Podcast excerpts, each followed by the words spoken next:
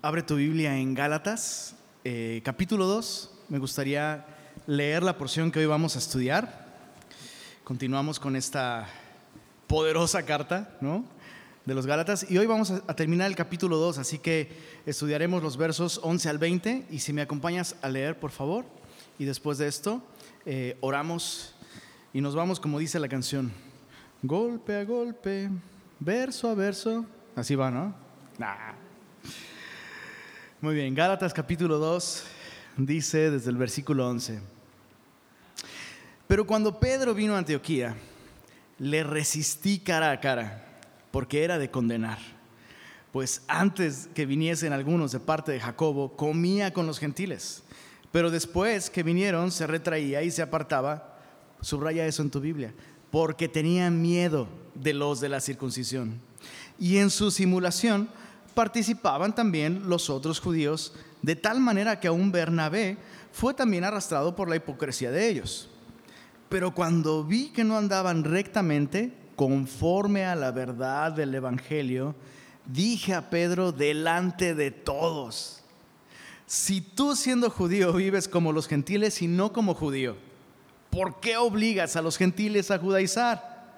Nosotros judíos de nacimiento y no pecadores de entre los gentiles, sabiendo que el hombre no es justificado por las obras de la ley, sino por la fe de Jesucristo, nosotros también hemos creído en Jesucristo para ser justificados por la fe de Cristo y no por las obras de la ley.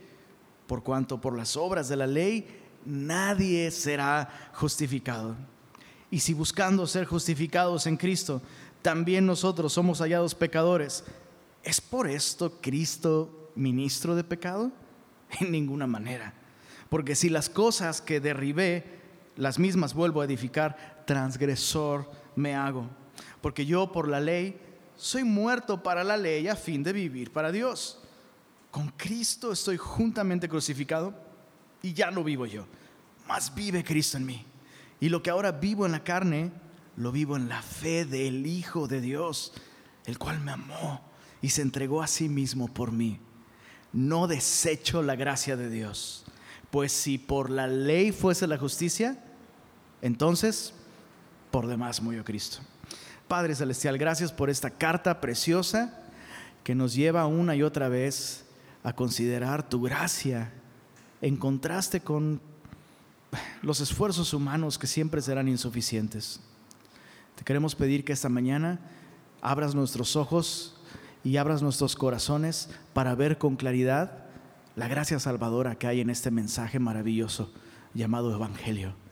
Por favor, Señor, danos un corazón dispuesto, humilde, sensible y convéncenos tú, Señor, de cualquier cosa que nosotros necesitemos cambiar en nuestra manera de pensar o en nuestra manera de vivir. Derrama tu espíritu y guíanos a la verdad. Lo pedimos en el nombre de Cristo Jesús. Amén. Recordemos que eh, este capítulo, el capítulo 2 de Gálatas, se encuentra aún en esta sección personal. ¿Se acuerdan en cuántos, en cuántos pedazos dividimos Gálatas? En tres pedazos. Capítulos 1 y 2 es esta sección personal donde Pablo habla de su experiencia con la gracia y con este mensaje. Pablo está defendiendo en esta carta no solo su autoridad como apóstol, pero más enfáticamente está defendiendo el mensaje del Evangelio que él predica. Por eso en los capítulos 1 y 2, primero él mencionó el origen de este mensaje. Él no, no obtuvo el Evangelio de boca de ningún otro ser humano, obtuvo el Evangelio de parte de Jesús mismo por medio de una revelación. Entonces eso hace que el énfasis de la autoridad de su mensaje no esté en él sino en aquel que se lo dio, es decir, en Jesús mismo. El Evangelio proviene de Dios, no hay ningún otro. Pero ahora en el capítulo 2, Pablo explica de manera, eh, pues sí, como vivencial, ¿no? Eh, lo que él ha hecho para defender este Evangelio de gracia. En primer lugar, él fue a Jerusalén y expuso este evangelio ante los apóstoles en Jerusalén, no porque él tuviera miedo de estar predicando mal el mensaje. Recordemos el problema que Pablo estaba enfrentando. Había personas de entre los judíos, de la iglesia judía, que iban a las iglesias y con supuesta autoridad doctrinal decían que Pablo no estaba predicando el verdadero evangelio. ¿Se acuerdan? Ellos decían, sí, Pablo está anunciando el Mesías judío en el que nosotros hemos creído. Eso está bien. pero Pablo no les está enseñando a guardar la ley. Y sí, nosotros somos salvos por confiar en Jesús, en el Mesías, pero debemos confiar en Jesús y además guardar las reglas y las tradiciones judías que vemos en la ley. Entonces Pablo dice, para no correr en vano, fui a Jerusalén y expuse en privado a los apóstoles el Evangelio que predico. Entonces la intención de Pablo no era corregir su mensaje, sino que la iglesia en Jerusalén interviniera y pusiera un alto y diera una postura clara. ¿Cuál va a ser la postura de la iglesia en Jerusalén? ¿Los gentiles tienen que guardar la ley para ser cristianos?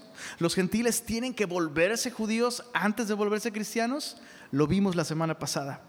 Jacobo, el líder de la iglesia en Jerusalén, escribe una carta y comunica en esa carta que los gentiles no necesitan volverse judíos para confiar en Jesús. ¿No, ¿No, le das gracias a Dios por eso? Gracias a Dios. Gracias a eso ahora puedes comer tu hamburguesita término medio, ¿no? Hasta carne de murciélago si quieres. Bueno, no, esa no por, por lo que está pasando ahora el día de hoy, ¿no? Pero gracias a esa libertad. Ahora, escucha esto. No solo tenemos libertad en cosas tan sencillas como esas. Gracias a este evangelio de gracia que Pablo predicó y defendió, tenemos verdadera esperanza y seguridad de salvación. Bueno, Pablo defendió el Evangelio en Jerusalén, pero ahora en la sección que estamos estudiando, Pablo defiende el Evangelio, ahora sí que en su propia cancha, en Antioquía. Leamos los versos, leamos el verso 11, esto es muy importante. Vamos a dividir esta sección otra vez en tres episodios. El tropiezo de Pedro, la exhortación de Pablo y la conclusión doctrinal de lo, que, de lo que estamos estudiando en los capítulos 1 y 2. Entonces, el tropiezo de Pedro los vemos en, en los versos 11 al 13, pero vamos a leer el verso 11. Dice, pero cuando Pedro vino a Antioquía, le resistí. Eso ya es demasiado fuerte. ¿Cuándo fue la última vez que alguien te resistió? Ahora, ¿cuándo fue la última vez que alguien te resistió? Dice ahí, cara a cara. Déjame ampliar la pregunta para darle más textura a lo que está pasando aquí. ¿Cuándo fue la última vez que alguien te resistió cara a cara porque eras de condenar? Eso es lo que está diciendo aquí el texto. Era una situación muy grave. Ahora, muchos se detienen preguntándose cuándo Pedro fue a Antioquía. Recordemos que el concilio en Jerusalén ya puso una postura firme. Los gentiles no necesitan volverse judíos. Y muchos dicen, bueno, Pedro subió a Antioquía después del concilio en Jerusalén, cuando ya se había puesto esta determinación clara de que los gentiles no guardaran la ley, o Pedro subió antes en algún otro momento. Para efectos de nuestro estudio y para efectos en la vida de Pedro, no tiene importancia eso. Chécate en qué debemos eh, enfocarnos, no tanto en el cuándo, sino en el quién está involucrado en este terrible error. ¿Quién está involucrado aquí? Pedro. Nada más y nada menos que Pedro. Y Pablo, haciendo, haciendo valer sus palabras, ¿recuerdas lo que dijo? Lo que hayan sido los apóstoles en otro tiempo, nada me importa. Yo estoy dispuesto a defender el mensaje de quien, frente a quien sea. Entonces, chécate qué importante y aprendamos una lección desde ahora. ¿Pedro era un hombre de Dios? Sí. ¿Pedro fue usado por Dios? Sí. ¿Pedro tenía autoridad apostólica igual que Pablo? Sí. ¿Pedro tenía más experiencias con Jesús que tú y que yo juntos? Sí. Y aún así Pedro resbala. Por eso le titulé esta sección El tropiezo de Pedro. Pedro tropezó una vez más. Y es impresionante porque esto me enseña, me enseña algo. No existe suficiente kilometraje en la vida cristiana para no necesitar la gracia, y escucha esto, para no necesitar la corrección de alguien más. Observa un par de cosas importantes aquí. Gracias a Dios por Pablo que le resistió cara a cara. Y nota que dice, era de condenar. Es importante recalcar algo. Pablo no está condenando a Pedro. O sea, no es que Pablo dice, Pedro es un falso cristiano. No, no, no es lo que está diciendo. Pablo no está condenando a Pedro, Pablo está condenando su conducta. Pablo está condenando sus acciones. Pablo está condenando sus actitudes. ¿Qué es lo que era de condenar? Lo vamos a estudiar en un momento más adelante. Por ahora, lo, lo que nos sirve a nosotros para un efecto práctico es que Pablo estuvo dispuesto a resistirle cara a cara. Y es importante entender que, insisto, Pablo no está condenando a Pedro, Pablo está amando a Pedro y corrigiéndolo. Es un error muy común pensar que mostrar gracia es callar ante los errores y los pecados de aquellos que nos rodean. Ese es un error garrafal. De hecho, mucha gente dice, ¿no? No, no, Oye, sí, está en pecado, es obvio que está en pecado, o es obvio que está en un error doctrinal terrible, pero no le digas nada. Hay que mostrarle benignidad. ¿Quieres mostrarle benignidad? Muéstrasela como Dios muestra benignidad. Romanos capítulo 2, verso 4 nos dice que es la benignidad de Dios la que nos guía a dónde, semillosos, al arrepentimiento. Entonces, chécate, la gente que dice, ay, muéstrale benignidad y bondad, no digas nada. No, eso es maldad. La benignidad de Dios siempre va a buscar guiarnos al arrepentimiento. Es malvado y perverso callar cuando debiéramos hablar. Ahora, observa, esto. La libertad que Pablo tiene para corregir a otros es la libertad que viene de comprender la gracia de Dios. Si tú consideras que hay alguien, no, yo y a él, a él qué le voy a corregir si él hasta sabe más que yo. Escucha esto, todos al pie de la cruz, todos somos iguales. El suelo al pie de la cruz está parejo. Y aún Pedro necesitaba ser corregido, en este caso por Pablo, que tenía hasta menos tiempo de cristiano, Pablo que Pedro, ¿no? Entonces, qué, qué importante es esto, porque muchas veces callamos porque pensamos que la otra persona tiene hasta más conocimiento que nosotros, pero ese no es el punto aquí. Entonces, Pablo le resiste cara a cara. ¿Por qué le resiste cara a cara? Verso 12 dice, pues antes que viniesen algunos de parte de Jacobo, comía con los gentiles. Entonces Pablo recibe, recibe a Pedro en la iglesia en Antioquía. Y la iglesia en Antioquía, aunque sí tenía algunos judíos, era principalmente una iglesia gentil. Entonces, podemos estar seguros de que su dieta era todo menos kosher. ¿Qué comían? Pues quién sabe. Pero estamos seguros de que no tenían una dieta kosher. Y Pedro, cuando llega a Antioquía, dice, pues de aquí soy, ¿no? Eh, de hecho, uno de mis versículos favoritos es, eh, es algo que Dios le enseñó a Pedro eh, algún día, en, la visión que, Pedro tuvo en, la casa de, Simón el curtidor. ¿Se acuerdan? Allá en Hechos capítulo 10. No vamos a ir para allá, léelo en tu casa, pero en Hechos capítulo 10, Pedro está orando. Está en casa de Simón el curtidor, algo interesante, porque significa que eh, el curtidor trabajaría con pieles de animales muertos. Un judío jamás se quedaría en casa de alguien que tiene pieles de animales muertos en su casa, ¿no?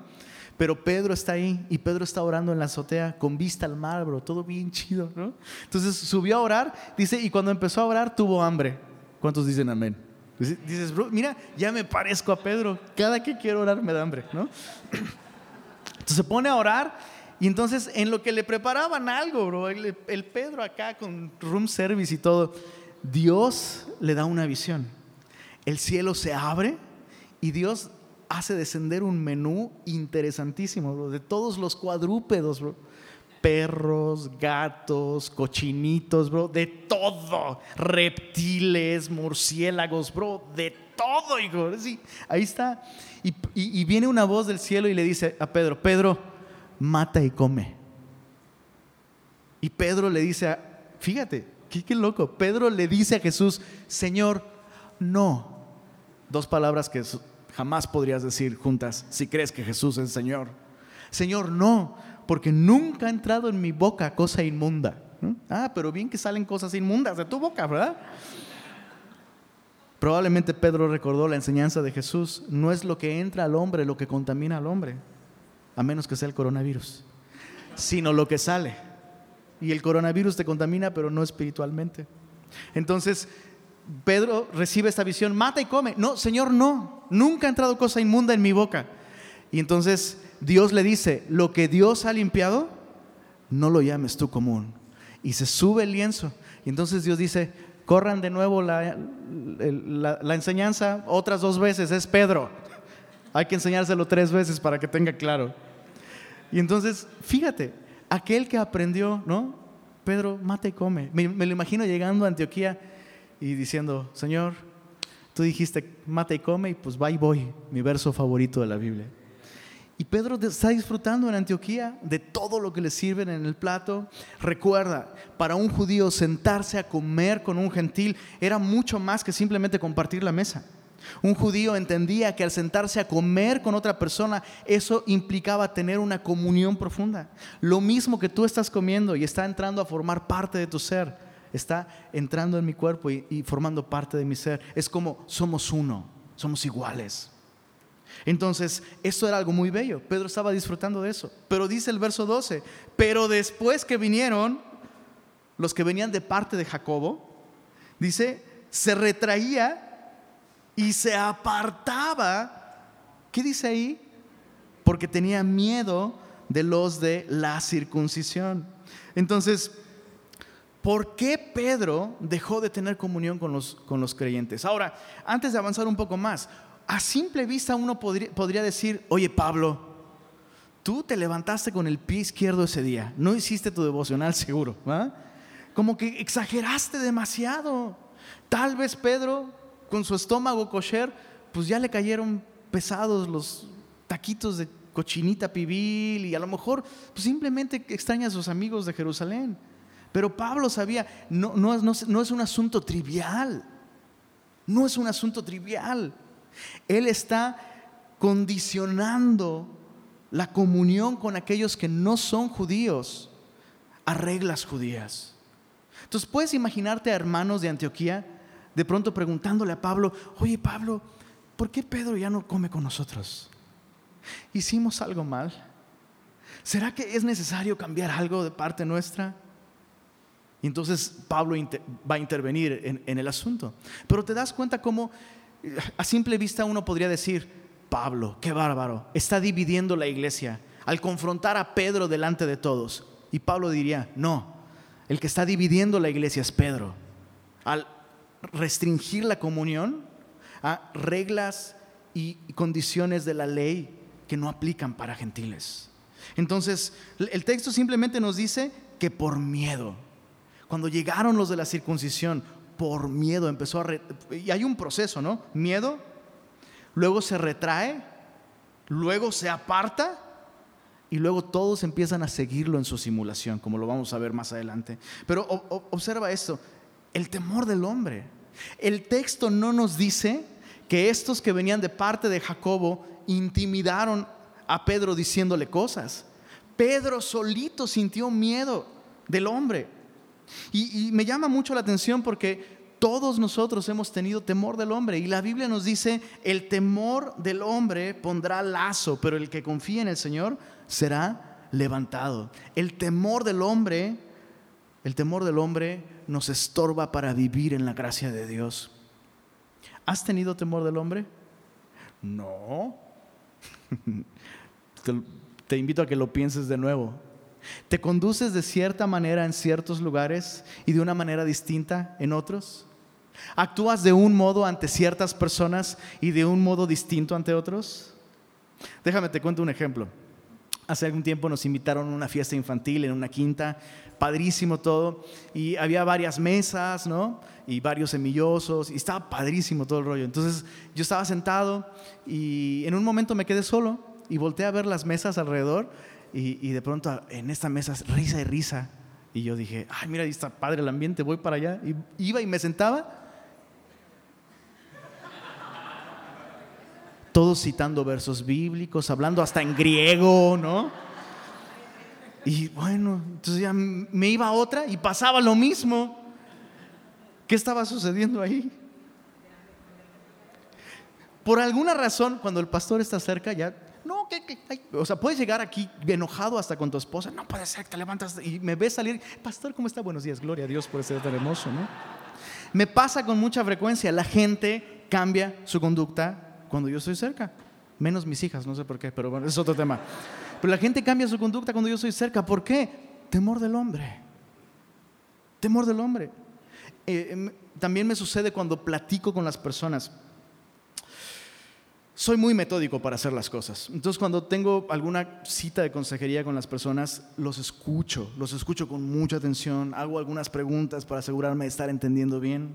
Y luego lo que hago es las mismas cosas que yo identifico que pudieran ser errores doctrinales eh, o malas interpretaciones bíblicas, pues yo cito las palabras de la persona. Mira, me llama la atención que comentabas esto. Bueno, la Biblia dice esto otro. ¿no?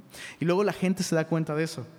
Y entonces eh, ya aquellos que han tenido varias consejerías conmigo, luego hablan conmigo y, bueno, bueno, también sé que la Biblia dice esto, pero es que no quiero que usted se quede con esta impresión de que yo pienso esto o aquello. Y siempre digo, ¿qué importa lo que yo piense? ¿Qué importa lo que yo piense?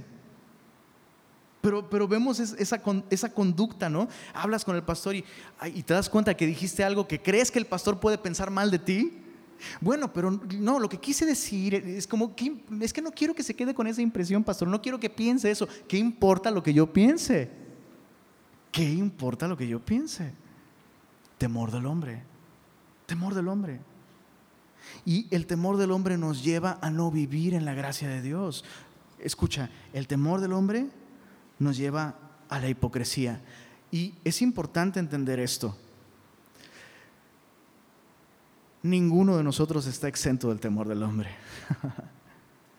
o sea, te, voy a ser muy honesto, yo también le tengo miedo a mi pastor. y, sobre todo porque Dios le ha dado un discernimiento impresionante, ¿no? Eh, a su esposita, Tere, su esposita Tere, eh, le, digo mamá cuacuá. Tiene, eh, tiene esos ojos de mamá, pero espiritual, ve cosas, ¿no? Entonces, de pronto, este, si, la saludo y se me queda viendo, no me mires. Entiendo eso. Hay un cierto sentido en que eso es sano, pero no cuando ese temor nos lleva a modificar nuestra conducta tratando de aparentar algo que no somos. Pablo, Pablo dice, escucha esto, en el verso, chécate en el, en el verso, verso 13, es Pedro quien empezó a tener miedo. Y dice en el verso 13, y en su simulación, ojo, esta palabra simulación significa sencillamente actuación.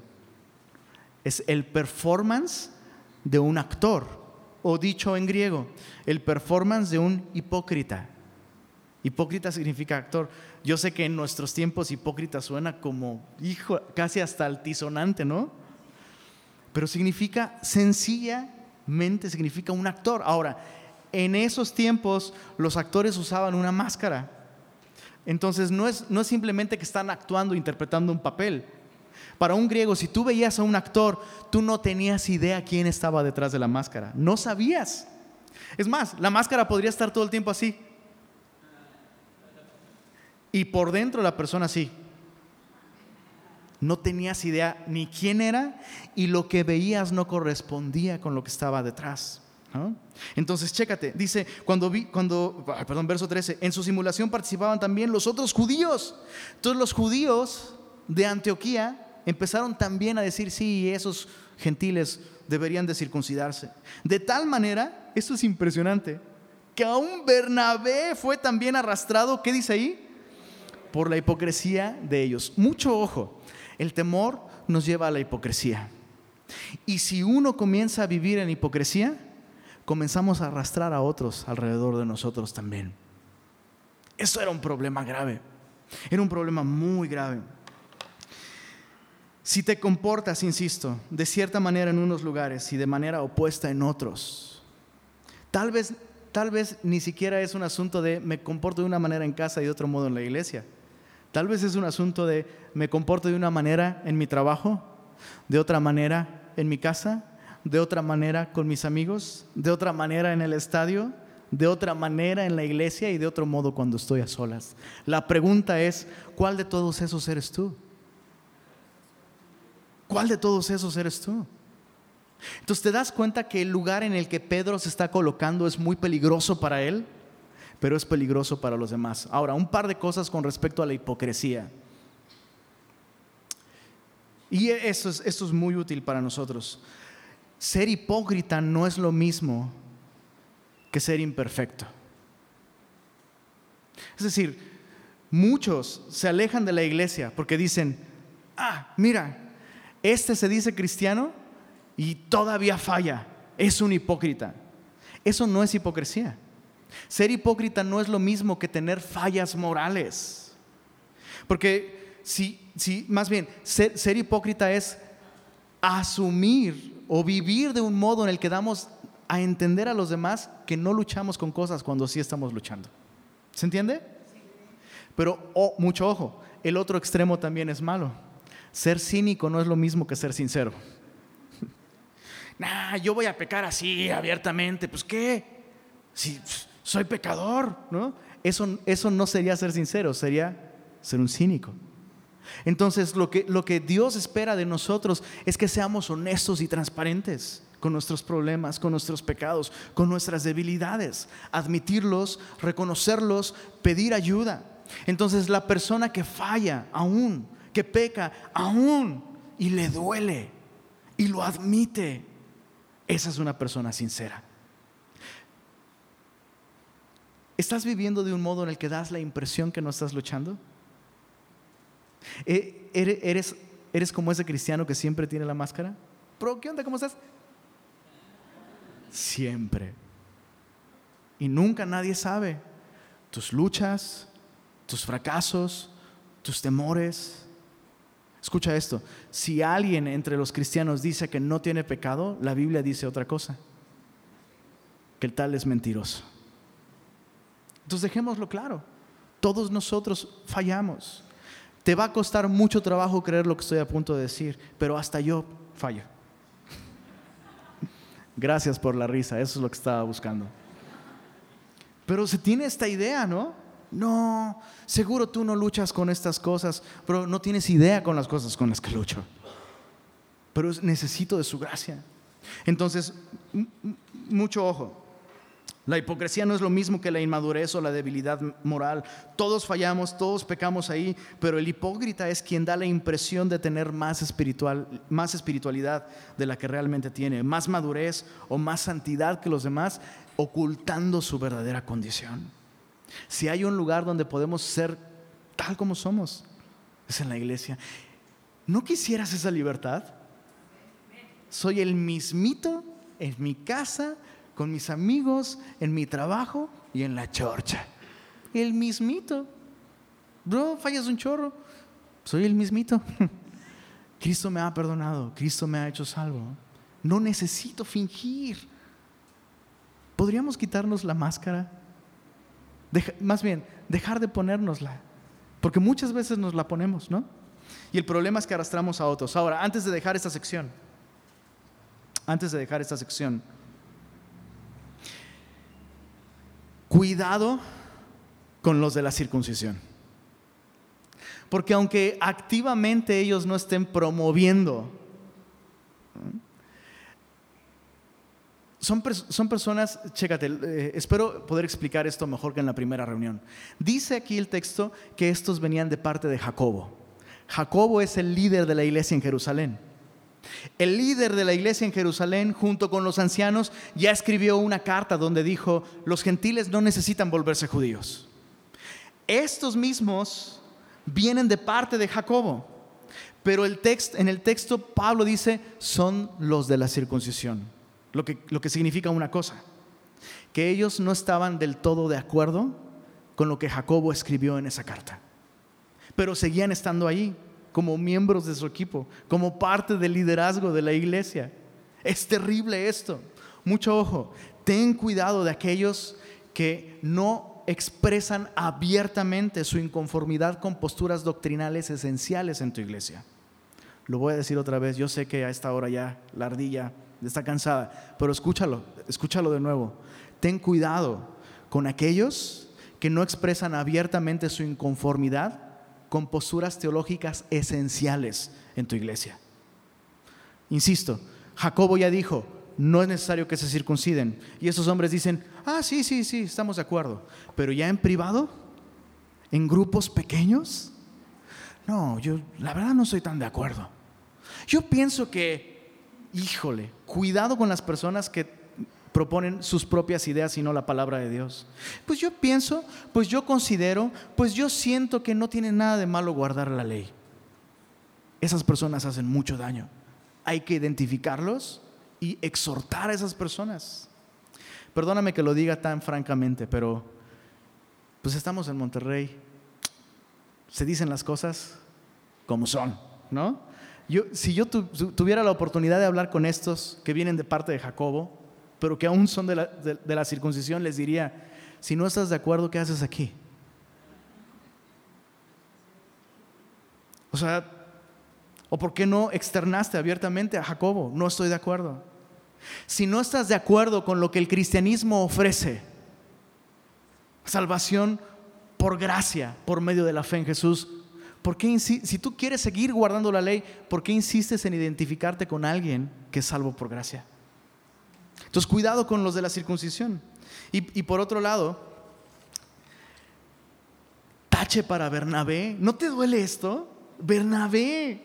O sea, Bernabé es más maduro espiritualmente que Pablo. Bernabé es quien recibió a Pablo cuando nadie creía que él era un verdadero discípulo. Bernabé es quien lo llevó a la comunión con, los demás hermanos. Bernabé es quien reclutó a Pablo en el ministerio. Bernabé es como su, mayor influencia espiritual. Y aún Bernabé está dejándose arrastrar por la hipocresía. ¿Puedes notar que nadie está exento de caer en la hipocresía? Es importantísimo notar esto. ¿Qué sucedió con Bernabé? Yo tengo una teoría.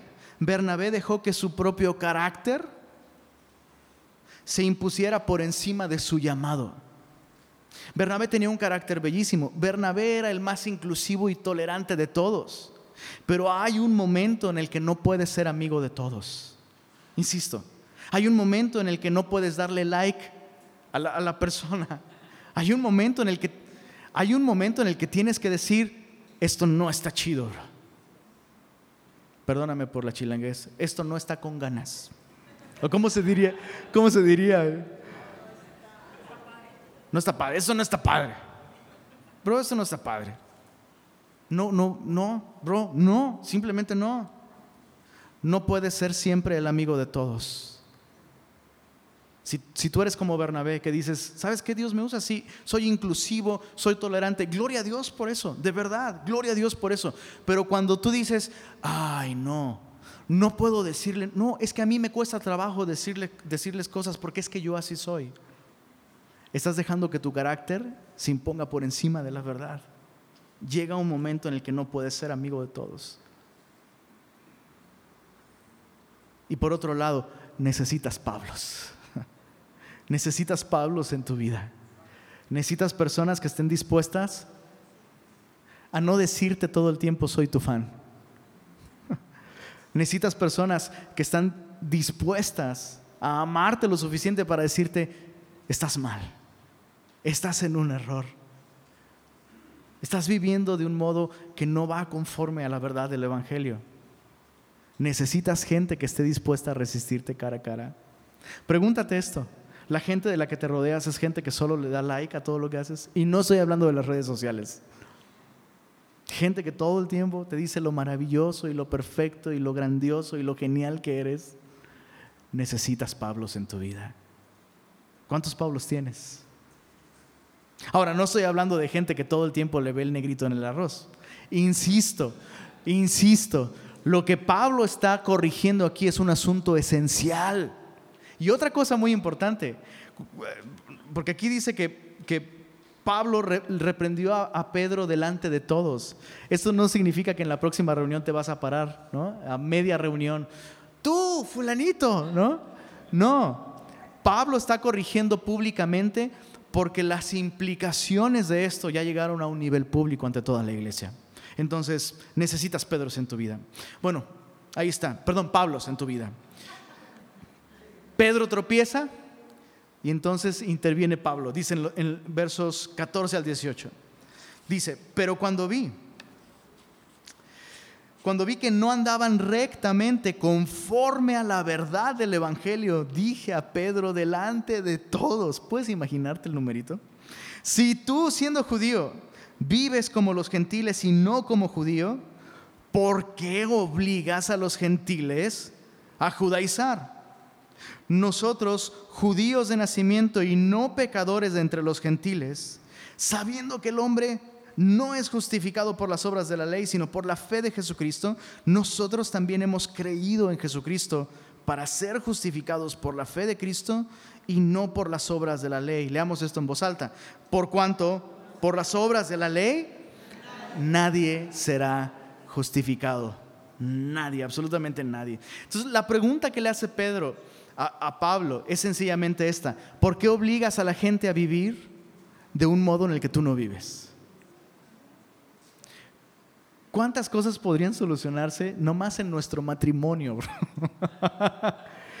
si no demandáramos de otros lo que ni nosotros estamos haciendo, ¿no? Entonces, el, asunto es este, ¿por qué obligas a vivir a la, gente, a, vivir de un modo en el que tú mismo no estás viviendo? Pedro, insisto, Pedro ya, ya disfrutaba de esta libertad de las restricciones dietéticas, pero llegan los de la circuncisión y Pedro cambia de parecer dice, no, sí, sí hay que guardarse de esas cosas, eso es malo. Y no puedo tener comunión contigo si tú comes esas cosas. Entonces, eh, Pablo concluye esto con respecto a Pedro. Pedro está dejando de caminar conforme a la verdad del Evangelio. Entonces Pablo se aseguró y Pablo dice, observé y cuando vi que no andaban rectamente conforme a la verdad del Evangelio, entonces fue que intervine. Ahora, ¿qué es andar conforme a la verdad del Evangelio? Andar conforme a la verdad del Evangelio no significa no pecar, insisto. Porque si alguno dice que no tiene pecado, es mentiroso.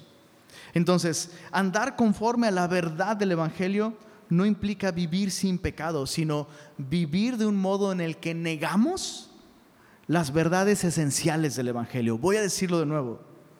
Dejar de caminar de acuerdo a la verdad del Evangelio es vivir de modo que negamos las verdades esenciales sobre el Evangelio. ¿Cuáles son esas verdades esenciales que no debemos negar con nuestro modo de vivir? La justificación. Esa es la primera vez que Pablo menciona este término de justificación en el Nuevo Testamento. Acuérdate que Gálatas es la primera carta que Pablo escribe. Y a partir de ahora se vuelve el estandarte, el, doctrinal de Pablo, la justificación. ¿Qué es la justificación? Bueno, te comparto la definición del pastor Warren Wiersbe.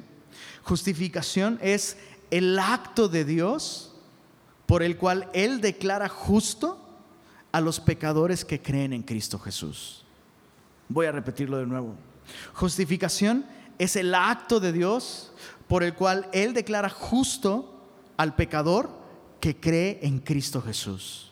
Hay varias cosas que vale la pena meditar con respecto a esta definición. Lo primero es que es un acto. La justificación es un evento, es un acto, sucede en un momento. La justificación no es un proceso. ¿Cuáles son las implicaciones para todos nosotros? Que ningún creyente el día de hoy, si tú has creído en Jesús, ningún creyente aquí está más justificado que otro. La justificación es un acto, es un evento. Lo segundo de esta, de esta definición es que es un acto de Dios. Eso es importante recalcarlo. Yo no puedo conseguir la justificación. Hay algunos que plantean que el cristianismo te ofrece esto, borrón y cuenta nueva. Ese es un error doctrinal. Porque eso significaría que Dios te dice, bueno, perdono todos tus pecados, pero de aquí en adelante, cuidadito o te quito la salvación. Eso es un error.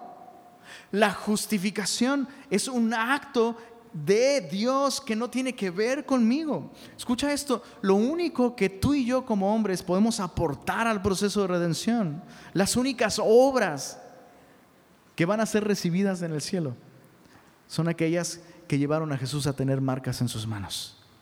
El hombre no puede aportar ninguna otra cosa para la redención, para la justificación. Entonces, si es un acto que viene de Dios y si Dios te declara justo, En palabras de Pablo, ¿quién es el que nos podrá condenar? ¿Quién nos puede condenar? Nadie. Entonces es un acto, no es un proceso. Es un acto de Dios, no es un acto que depende del hombre. Y escucha esto, es un acto en el que Él te declara justo.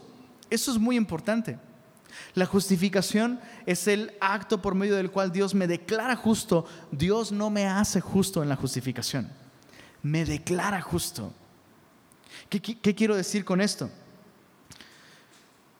Por supuesto que va a haber un cambio cuando una persona confía en Cristo, como un efecto o un resultado de recibir la justificación. Pero en la justificación es como un cambio de estado legal delante de Dios.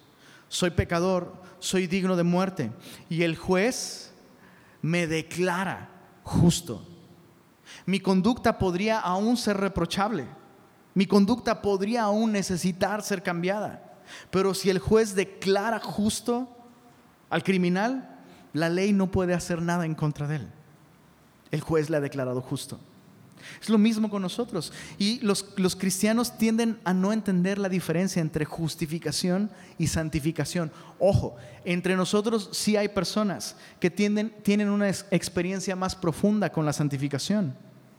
Sí hay personas que en este momento en su experiencia son más santos que otros, pero ninguno está más justificado que otro. ¿Tiene sentido esto? Es, tan liberador, es tan bello poder reconocer estas cosas. Y, y esa es otra, una última cosa importante. Dios declara justo en, en Cristo al pecador que cree.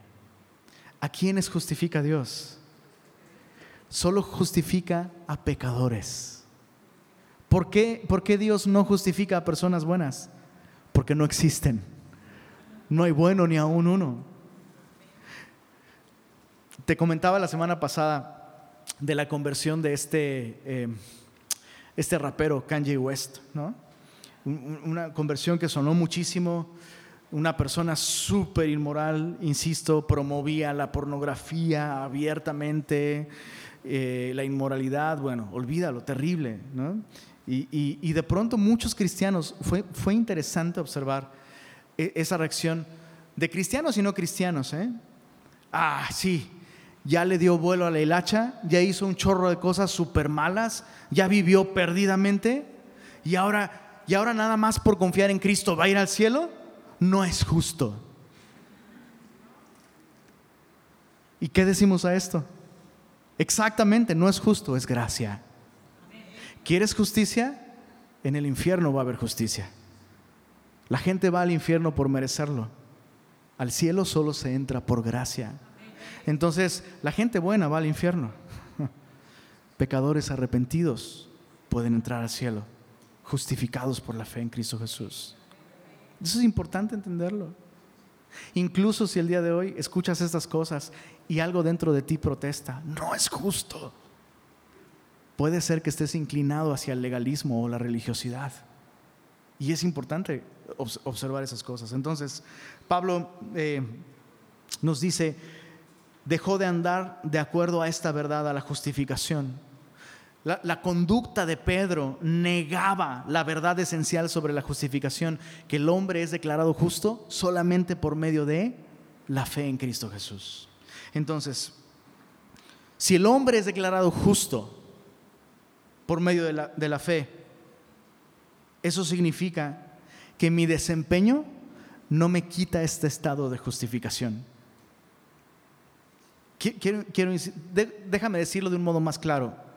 Si es Dios quien te declara justo, ¿tú puedes con tu, con tu conducta hacer que Dios revoque esa declaración de justicia?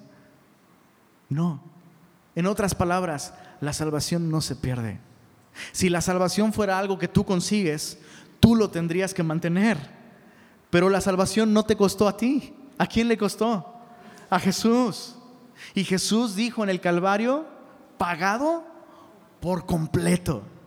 Entonces cuando eres justificado, cuando eres declarado justo, eres declarado justo por completo, para siempre. Insisto, no pierdes la salvación si vives, si vives pecando pierdes la posibilidad de glorificar a Dios, Puedes perder la paz de Dios, puedes perder la oportunidad de glorificarle, puedes perder y arruinar las oportunidades que Dios quiere darte en tu vida y puedes vivir de un modo miserable. Digo, ¿quién quiere eso? Pero no pierdes la justificación. Eso es, es un mensaje increíble. Eh, recuerdo que eh, en, Tasco, cuando empezamos a, enseñar este Evangelio de gracia en Semilla de Mozaza Tasco, recuerdo que había una persona que decía, ¿sabes qué? Está muy bien que prediquen la gracia, pero ustedes la exageran. Y, por, un, por un momento dije, ¿será que sí?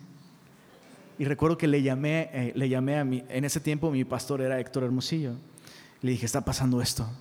Y Héctor me dijo, bro, no puedes exagerar la gracia de Dios. La gracia de Dios es exagerada. Entonces, defendamos este evangelio. ¿Estás viviendo de acuerdo a este evangelio de gracia? ¿O con tu conducta estás negando estas verdades esenciales? Algunos síntomas de que podrías estar caminando no conforme a estas verdades.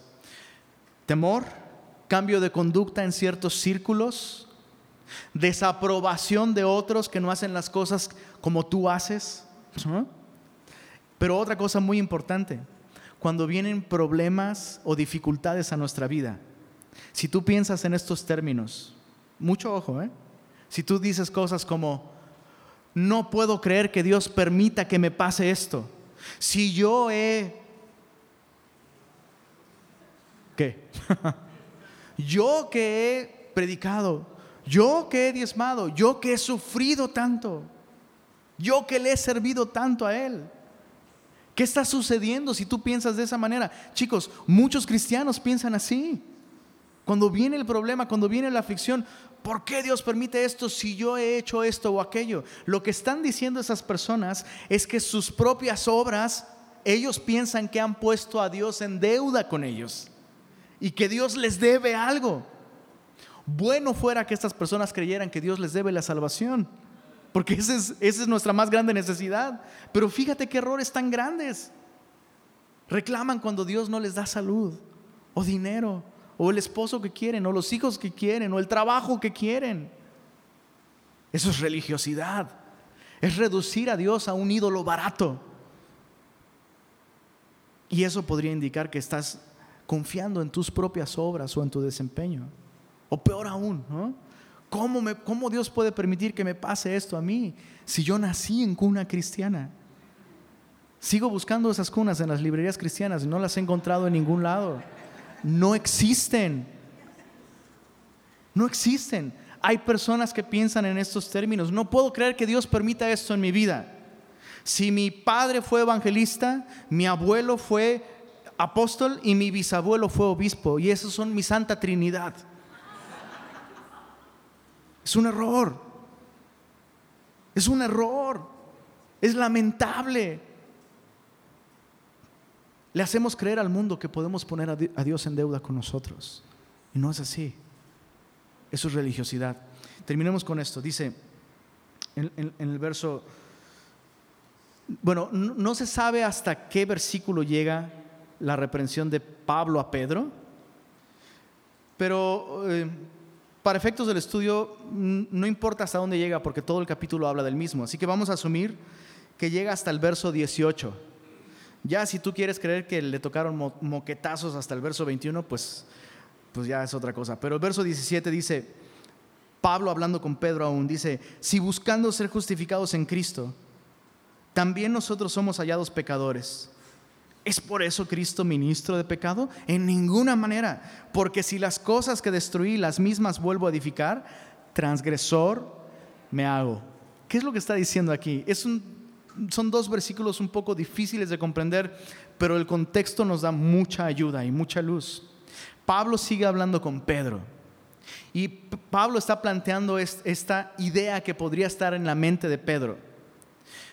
Si yo abandono las leyes de Dios, no podría ser acusado de ser pecador. Después de todo es la palabra de Dios.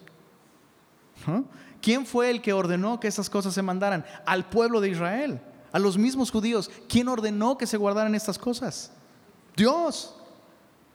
Entonces, Pedro, dejar de guardar la ley no sería de alguna manera estar siendo un transgresor de la ley? Y, Pablo contesta esto, Dios ya derribó ese sistema de justificación y Dios ha establecido un nuevo pacto basado en la sangre de su Hijo.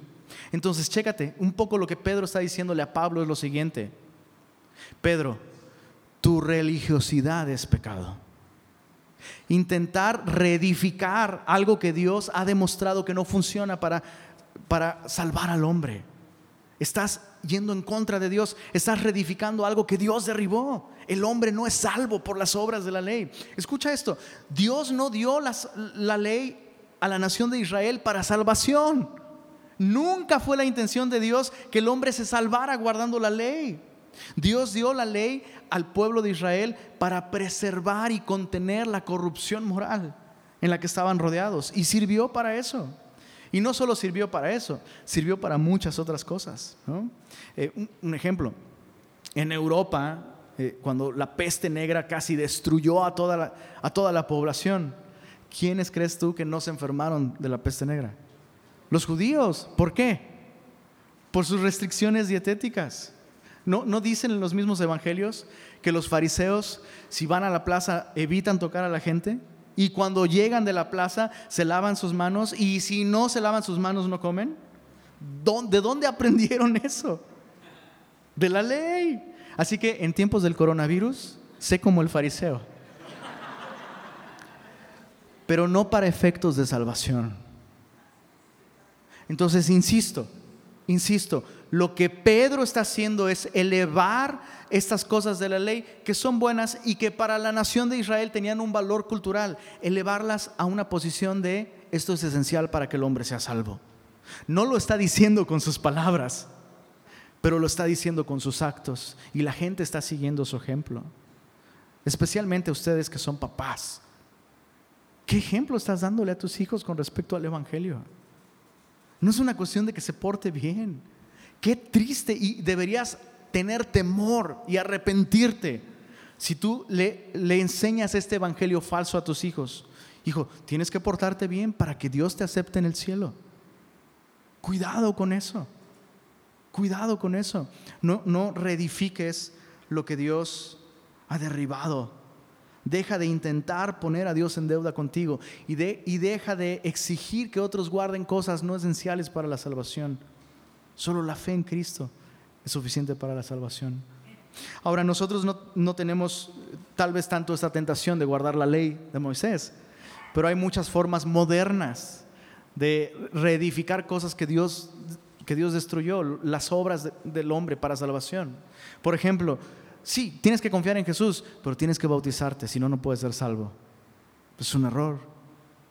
Sí, tienes que creer en Jesús, pero tienes que hablar en lenguas para ser salvo. Eso es un error. Y lo mismo estudiar verso a verso o ser reformado o lo que tú quieras. Entonces,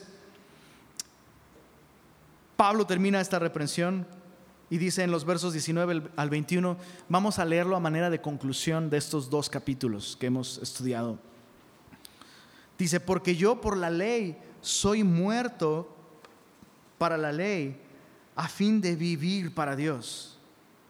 Con Cristo estoy juntamente crucificado y ya no vivo yo, más vive Cristo en mí. Es muy importante antes de avanzar observar lo que Pablo está diciendo, por la ley soy muerto para la ley a fin de vivir para con Dios. Este era el propósito verdadero de la ley, revelar que el hombre estaba muerto en sus delitos y pecados. Dios nunca, insisto, Dios nunca dio la ley para que el hombre se salvara guardando sus mandamientos, no puede guardarlos, no puede. Y aun cuando pueda guardar casi todos, si fallas en uno solo, eres condenado. Entonces a eso se refiere cuando Pablo dice, yo por la ley soy muerto para la ley. Eh, es un poco lo que está sucediendo ahora con, con el coronavirus, ¿no? Escuchas las indicaciones que te dicen, hey, debes de evitar tocarte la cara. ¿Y qué es lo primero que piensas cuando escuchas que no te debes tocar la cara? Es más, en este mismo instante sientes un comezón por acá. Y yo, ah", ¿no? O cuando te dicen, si tienes síntomas de tos, y tú escuchas eso y... hay, algo en nosotros que, que nos impide guardar indicaciones muy sencillas. Somos rebeldes. La ley lo que hace es simplemente amplificar nuestra condición para que no podamos negarla. Entonces la ley me mata. ¿Para qué?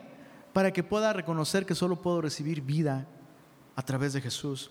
Y entonces entra el verso, el verso 20. Con Cristo estoy juntamente crucificado. Y ya no vivo yo, mas vive Cristo en mí. Observa el primer elemento negativo de este versículo.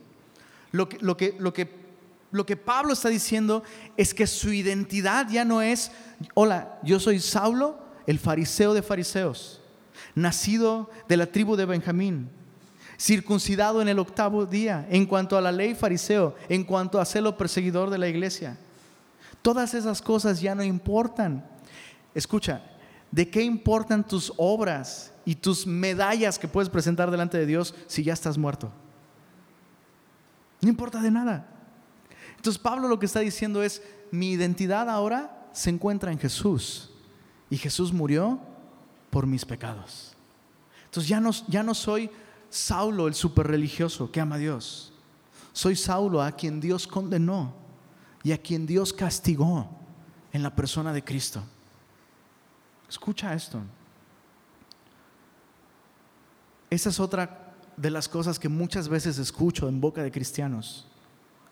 Cuando vienen dificultades o situaciones adversas, cristianos se expresan de esta manera. Seguramente Dios me está castigando por esto o aquello. ¿Lo has dicho? ¿Lo has pensado? ¿Qué significa esto? Que pensamos que lo que Cristo sufrió en la cruz realmente no pagó todos nuestros pecados. Y si tú estás en una situación difícil y has estado pensando que tal vez Dios te está castigando, déjame decirte esto. Dios ya te castigó hace dos mil años en la cruz del Calvario. Esto para mí es liberador. Dios no va a castigar dos veces la misma falta. Y Dios ya castigó mis pecados pasados, presentes y futuros en Cristo. No estoy diciendo que Dios no castiga. Porque Dios sí castigó mis pecados en la persona de Cristo Jesús. Pero para nosotros que hemos confiado en Jesús, Dios ya, no, Dios ya no nos trata con castigos. Dios nos puede tratar con disciplina y Dios aún corrige y aún Dios da varita celestial. Pero Dios no me está castigando. Dios puede corregirme a través de las circunstancias. Con Cristo estoy juntamente crucificado, ya no vivo yo, mas vive Cristo en mí y lo que ahora vivo en la carne. Entonces Pablo dice, mi identidad ahora es la identidad de Cristo. ¿Qué quiere decir esto? De que Cristo vive en mí. Que ahora, e, eso es lo maravilloso con la justificación. La justificación en términos bíblicos es muy distinta a la justificación judicial que hoy podemos encontrar. Hoy un juez puede declarar inocente a una persona pero lo que Cristo hizo al morir por nosotros en la cruz no fue solamente saldar todos nuestros pecados, sino su vida perfecta y sin pecado nos la ofrece de modo que nosotros podemos presentarla ante Dios como, como nuestra. En otras palabras, Dios no solo te ve como si no hubieras pecado nunca, Dios te ve como si hubieras vivido como Cristo, siempre haciendo su voluntad siempre agradándole en todo. Su justicia, su vida perfecta, ahora es tuya legalmente. ¿Qué puedes añadirle a esto? o sea, si Cristo ya te justificó, ¿no? Ay, voy a cortarme el cabello más corto para ser más santo delante de Dios. No, no, puedes agregarle nada a lo que Cristo hizo. Eso significa, Cristo ahora vive en mí. Entonces, lo que ahora vivo en la carne, lo vivo muy importante. ¿Qué dice ahí? En la fe del Hijo de Dios, el cual me amó y se entregó a sí mismo por mí. Quiero que subrayes en tu Biblia, cuando llegues a tu casa, todas las veces que Pablo menciona en esta sección la fe del Hijo de Dios o la fe de Cristo Jesús. Observa que Pablo no está diciendo la fe en el Hijo de Dios, sino está diciendo la fe del Hijo de Dios. Ahora sí, yo tengo que colocar mi confianza en Jesús. Pero ¿por qué Pablo está diciendo aquí la fe del Hijo de Dios? Porque una cosa es poner mi confianza en Jesús y otra cosa muy distinta es poner mi confianza en Jesús en los términos que Jesús establece.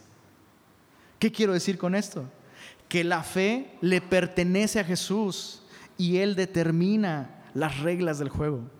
Mucha gente allá afuera dice creer en Jesús, pero creen en Jesús a su manera, en sus términos. ¿Su fe es sincera? Sí. ¿Su fe es real? Sí, pero está sinceramente equivocada y está realmente fuera del contexto bíblico. La única manera de poner mi confianza en Jesús de modo que me justifique es reconociendo que es completamente por lo que Él ha hecho por mí. Yo no puedo agregarle nada. ¿Se entiende, chicos? ¿Sí? ¿Siguen ahí? ¿Siguen despiertos? ¿Quieren que los resista cara a cara? No. Entonces, qué importante. Todo el mundo dice que tiene fe, pero ¿es la fe del Hijo de Dios? ¿Crees en Jesús en los términos que Él establece en su palabra? Y finalmente observa, observa cómo Pablo termina. No desecho la gracia de Dios, pues si por la ley fuese la justicia, entonces por demás murió Cristo. Y cada uno de nosotros está desechando la, la gracia de Dios cuando le atribuimos valor a nuestras obras. Cuando piensas, híjole, se me hace que esta semana me fue súper mal porque Dios está enojado conmigo porque no hice mi devocional. ¿Qué significa eso? Estás desechando la gracia de Dios. Estás desechando la gracia de Dios. No es por tus obras que Dios te va a ver con favor y con misericordia. Es por su gracia. ¿No te parecen maravillosas estas verdades? ¿No te dan ganas de chocarla con la persona de tu lado? Sí, pero no lo hagas. Y a todo esto, ¿qué pasó con Pedro? Pedro ahí tirado en el piso, todo noqueado con los ganchos doctrinales de Pablo. ¿Qué pasó con Pedro? Te va a animar mucho esto. Y, me gustaría terminar esta enseñanza con palabras de Pedro. En segunda de Pedro, capítulo 3, Segunda de Pedro, capítulo 3. Ojo, estas son las últimas palabras de Pedro en la Biblia. ¿Ok? Las últimas palabras de Pedro en la Biblia. Han pasado años desde ese enfrentamiento entre Pablo y Pedro en Antioquía. Y al final de su vida, en sus últimas palabras registradas en la Biblia, Pedro a quién crees que recuerda? a Pablo. y probablemente escribe y, se soba acá. Estuvo dura. Pero fíjate qué bello cómo, cómo Pedro escribe. Y me encanta esto. Me encanta que aunque Pedro necesita una y otra vez ser corregido, cuando Pedro es corregido, Pedro recibe la corrección. Seamos como Pedro. Seamos como Pedro. Chécate en el verso, versos 15 del capítulo 3 hasta el final. Segunda de Pedro 3:15. Dice, y, y tened entendido que la paciencia de nuestro Señor es para salvación. Pedro diría, te lo estoy diciendo yo, créeme. Como también nuestro amado hermano Pablo, según la sabiduría que le ha sido dada, os ha escrito. Consejo número uno para ti, ama a los Pablos que te corrigen. Ámalos. No, no, resistas a aquellos que te corrigen en base a la palabra de Dios. Dice, dice eh, la Biblia que aquel que hiere hallará después mayor gracia que aquel que besa. Aquel que te corrige. Y si tú escuchas la corrección, con el paso del tiempo, si escuchas el consejo, podrás apreciar a esa persona. ¿no? Entonces, me encanta cómo Pablo al final ama perdón, Pedro al final ama a Pablo y dice, como también nuestro amado hermano Pablo, según la sabiduría que le ha sido dada, os ha escrito casi en todas sus epístolas, o sea, Pedro no se perdía ni una carta de Pablo, ¿no? Oye, que ya Pablo le escribió a los, a los corintios, ay, a ver, pásame una copia, ¿no? Dice, hablando en ellas de estas cosas, entre las cuales hay algunas difíciles de entender. Ya ves, no somos los únicos. ¿Te cuesta trabajo entenderle a Pablo? También a Pedro. Dice, las cuales los indoctos e inconstantes tuercen, como también, mucho ojo, dice, las otras escrituras. Entonces Pablo está diciendo, hey, perdón, Pedro está diciendo, Pablo es muy amado. Dios le ha dado sabiduría y lo que Pablo escribe, tiene la misma autoridad que el resto de la escritura. Escúchenlo. Interesante. Dice, para terminar el verso 17, así que vosotros, oh amados, sabiéndolo de antemano, guardaos, no sea que, sea, no sea que arrastrados por el error de los inicuos, caigáis de vuestra firmeza. ¿Qué es lo que decía Gálatas 2? Que Pedro arrastró a otros en su simulación y en su, hipocresía. Y Pedro está diciendo ahí, no caigan en lo mismo que yo caí. Cuiden, no caer de su firmeza. Verso 18. ¿Cómo podemos evitar caer en hipocresía y ser arrastrados por la hipocresía? Verso 18. Antes bien, creced en la gracia y el conocimiento de nuestro Señor y Salvador Jesucristo. A Él sea la gloria ahora y hasta el día de la eternidad. Amén. En otras palabras, escuchen a Pablo, crezcan en la gracia. La gracia es el único ambiente en el que un cristiano puede realmente crecer. Termino con este ejemplo y después de este ejemplo eh, adoramos al Señor y le cantamos juntos. Este, pero alguien me dijo, no sé si sea cierto, no lo he verificado, pero observas que hay un chorro de palmeras aquí en Monterrey. ¿Sí te has dado cuenta? Bellísimas las palmeras. Pero ¿te das cuenta que no tienen cocos? ¿Sí te has dado cuenta que ninguna tiene cocos? ¿Por qué?